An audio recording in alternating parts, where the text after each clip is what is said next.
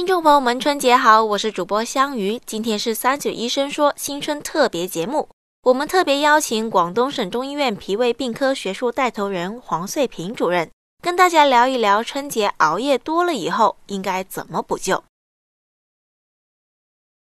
三九健康网的听众朋友们，大家新年好！我是广东省中医院脾胃病科的黄穗平医生。因为中医讲的啊，晚上睡觉啊，血液回到肝才这个起到养肝的作用。如果你老是该睡觉的时候晚上不睡觉，那么肝血回不到肝，所以它就引起肝的疏泄功能就异常，所以它是常常提到熬夜会伤肝。但是除了伤肝之外，熬夜也会伤到脾胃。啊，为什么呢？啊，因为熬夜嘛，本来该休息了啊，你还不休息，中医讲的劳累过度，啊，劳则伤脾，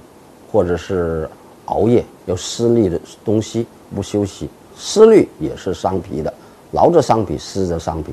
那么从我们现代医学的角度来说啊，那么熬夜肯定就是工作太累，或者是生活不规律，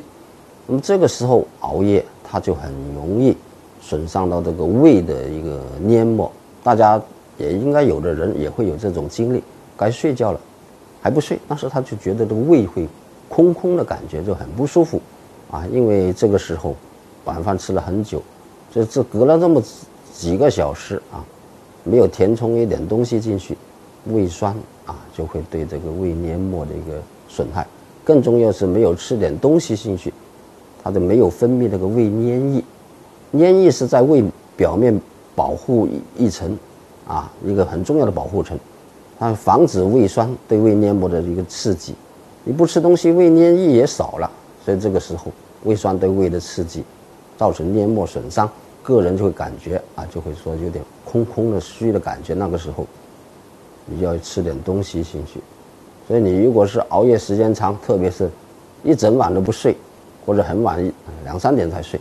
那么这时候，还是要建议能够吃点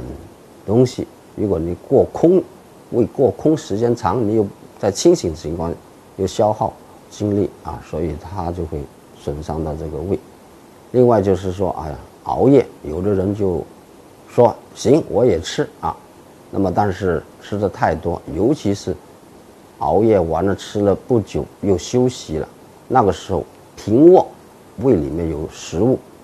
它很容易反流啊，也就是胃的一体胃的食物，它会反流到食道，那么引起胃食管反流病，也是损伤到脾胃。所以从现代医学来看啊，也是有这个情况。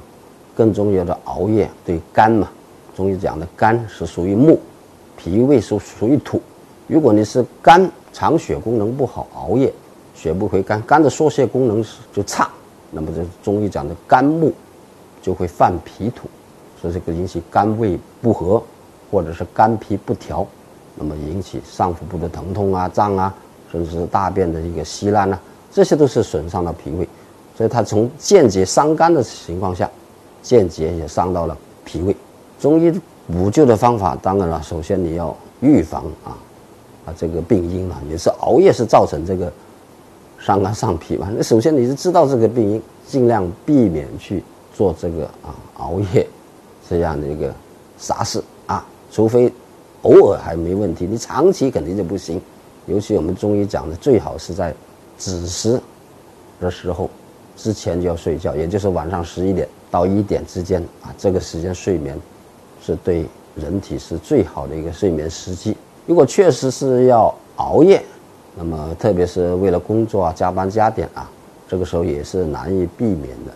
那么这个时候啊，熬夜过后，比如说你熬了夜，你第二天的中午或者是上午啊，要把觉补回来，这样呢，它就可以使这个肝血啊能够旺起来啊，这是一点。第二点就是熬夜前啊，你要做好这个思想准备，就是要准备点。食物啊，特别是啊一些热的热吃，不要吃冷吃。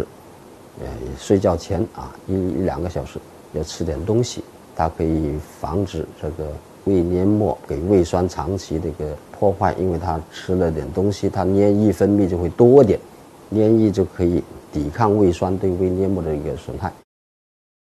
感谢黄主任的回答。如果大家还有什么健康养生烦恼，也可以在评论区留言。我们下期再见吧。